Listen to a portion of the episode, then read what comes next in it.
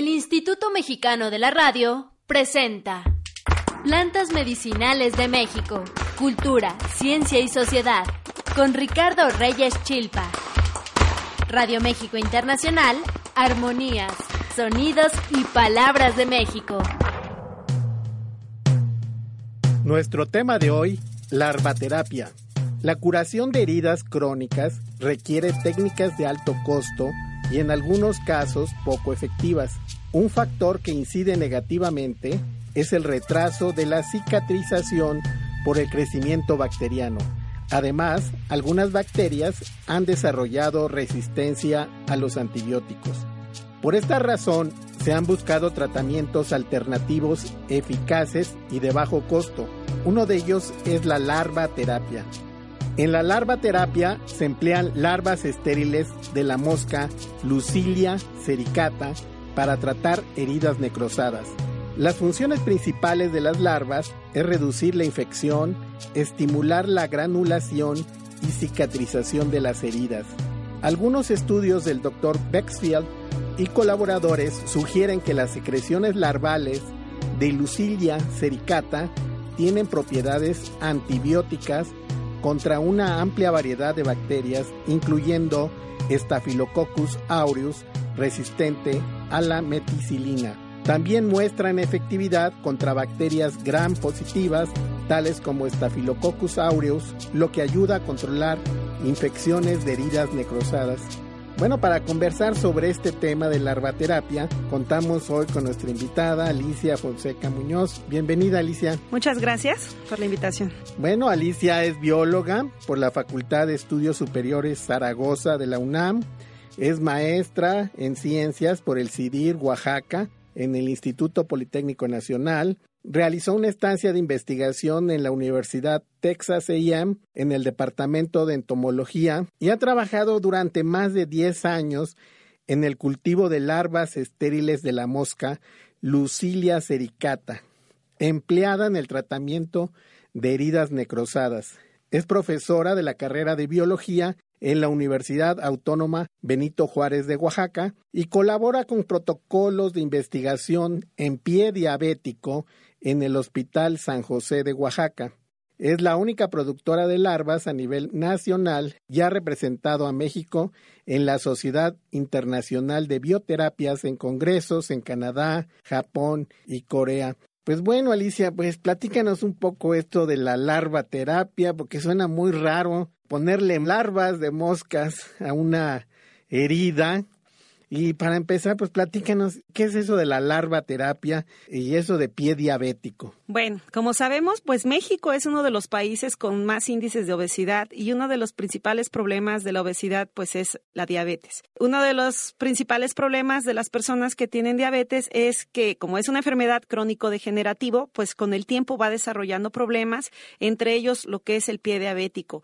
El pie diabético es uno de los principales problemas debido a que los pacientes pierden la sensibilidad en los pies y con el tiempo esa sensibilidad pues causan heridas. Algunos de los pacientes pues en ocasiones esas heridas no las pueden controlar en cuestión de días y como consecuencia de este problema pues es la amputación. Entonces muchos doctores pues necesitan buscar nuevas alternativas para controlar estas infecciones ya que como bien lo comentaste la resistencia de ciertas bacterias a antibióticos ha causado que pues muchas veces no se pueda controlar la infección y finalmente sean amputados. Por ello desde hace muchos años, pues el uso de larvas ha venido controlando las infecciones y ¿Qué es la larvaterapia? Pues las larvas son eh, gusanos de mosca que son estériles para la aplicación de los pacientes.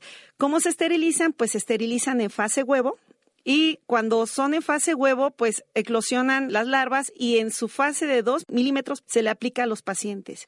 O sea, ¿quieres decir que se toman las larvas, estos gusanitos de mosca, y se aplican a la herida. Claro, ya las desinfectaste de, alguna forma. ¿Y qué pasa? ¿Qué hacen ahí las larvas? Las larvas lo que hacen, pues, al momento de ser introducidas por un médico tratante o un personal de salud que ya ha sido calificado para el, uso de las larvas, pues las larvas lo que hacen dentro de la herida es controlar la infección mediante secreciones que ellas desarrollan y también a la vez están absorbiendo todo lo que es el tejido necrosado.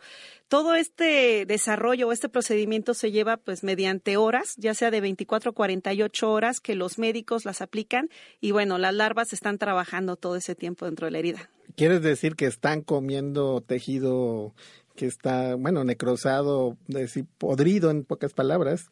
Sí, sí, las larvas de lo que hacen es controlar toda la infección y controlan demasiado esa infección que no tocan lo que es el tejido sano. Ellas solamente detectan dónde está la necrosis y lo único que hacen es comerse ese tejido y a la vez están secretando este, enzimas, sustancias que hacen que se controle la infección. Y bueno, pues suena muy interesante, pero ¿cuándo surge esta área o este la larvaterapia cuándo surge en el mundo y en México cuándo llega? Eh, la larvaterapia pues no es una terapia nueva, hace muchísimos años, estamos hablando de la Primera Guerra Mundial, de la Segunda Guerra Mundial, donde algunos soldados de combate pues llegaban, ¿no? a donde estaban los centros de control con los médicos y llegaban infestados de larvas. Entonces, eso fue el principal interés de muchos médicos en esa época para saber de dónde surgían esas larvas, por qué los soldados traían esas larvas en las heridas y ocasionalmente pues esas heridas estaban totalmente limpias.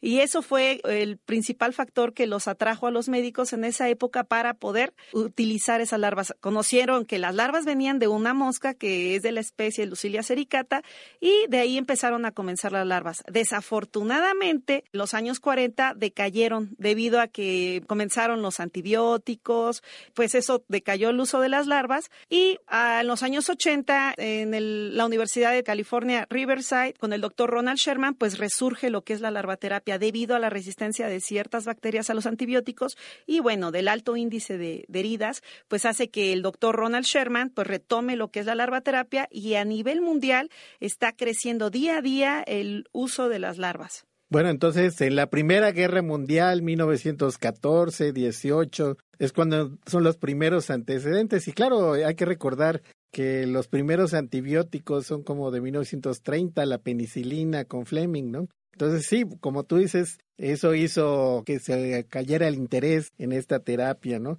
Y en México, digamos, ¿cuándo surge o cuándo empieza a aplicarse?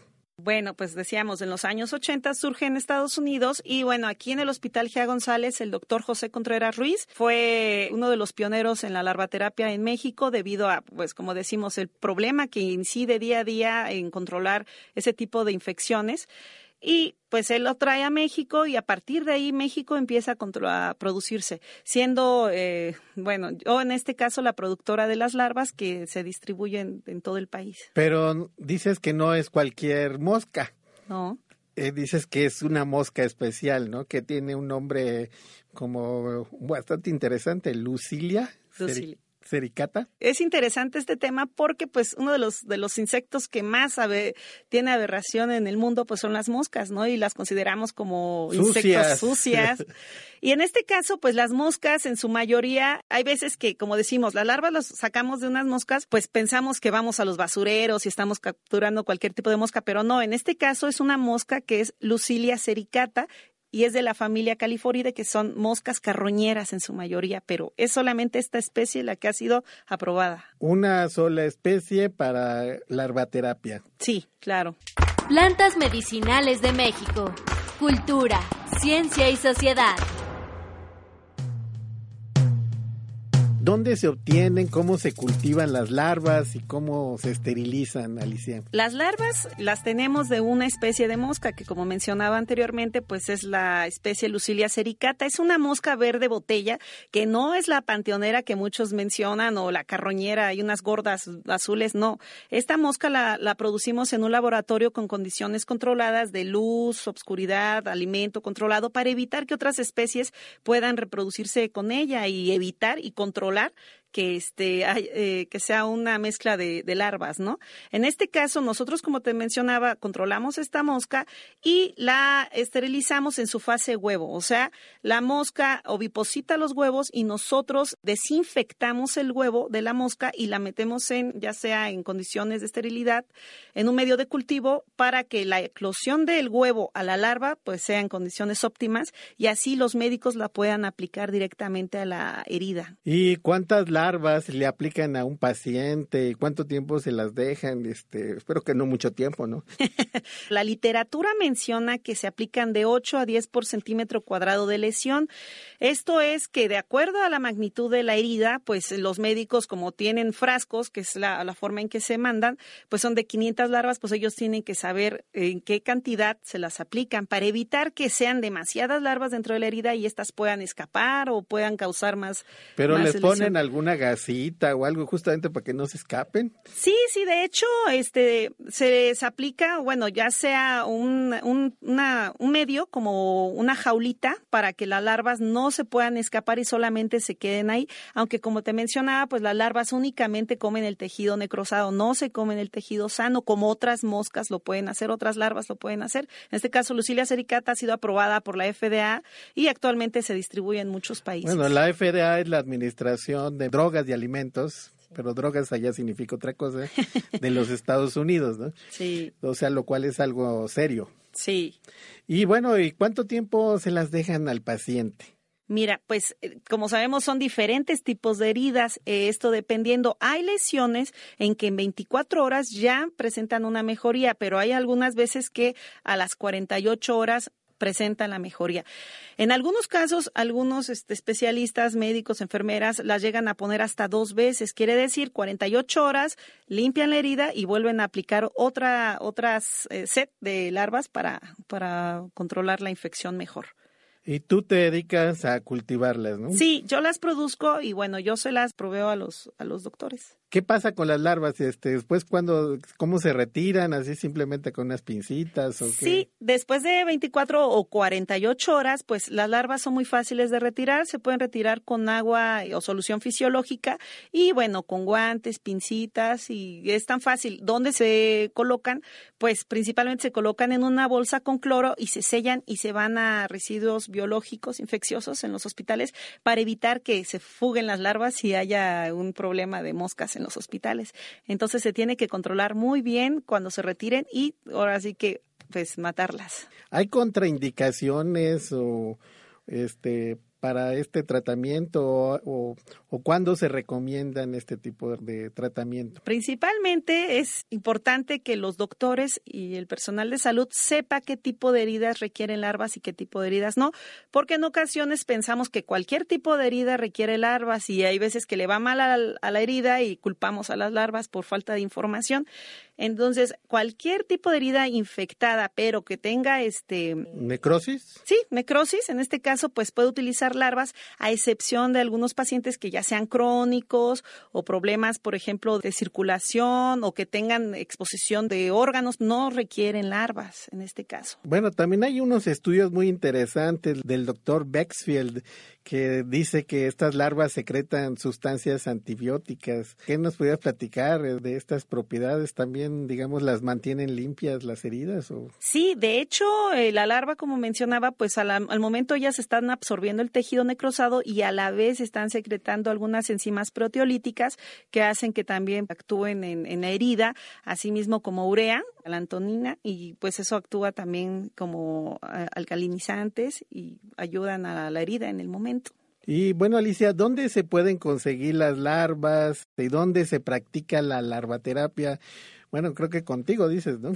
Sí, bueno, principalmente se tiene que conocer muy bien lo que son las larvas, porque en ocasiones hay pacientes que nos hablan y dicen, oiga, es que a mi vecina le fue muy bien con las larvas, yo también quiero larvas. Y no, no es un producto que se pueda mandar a cualquier persona. Tiene que mandarse a un personal de salud. Médico que, especializado. Sí, sí, médico, enfermera especializada, que sepan cómo utilizar las larvas, porque, pues como les mencionaba, es un tratamiento serio, no se puede utilizar en cualquier tipo de herida requiere que sean indicaciones médicas para saber qué tipo de heridas pueden utilizarla.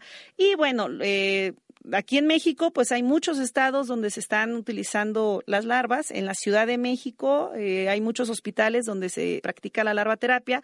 Asimismo, Monterrey, Veracruz, Tlaxcala, Guerrero, etcétera. Son varios estados que día a día pues crecen, crecen con el, el uso de las larvas. ¿Y a ti dónde te pueden contactar, Alicia? Me pueden contactar en lo que es este por Facebook, pueden ser Larvaterapia México, así nos pueden encontrar, o bien si gustan mandarnos un correo electrónico, ya sea larvaterapia, así todo junto, sin espacio, arroba gmail pues muchas gracias por haber platicado el día de hoy sobre el tema de larvaterapia. Espero que les interese a, la audiencia y pues solo queda agradecerte, Alicia. Hay muchísimas gracias por la invitación. Hasta pronto. Hasta luego. El Instituto Mexicano de la Radio presentó Plantas Medicinales de México, Cultura, Ciencia y Sociedad, con Ricardo Reyes Chilpa. Radio México Internacional. Armonías, sonidos y palabras de México.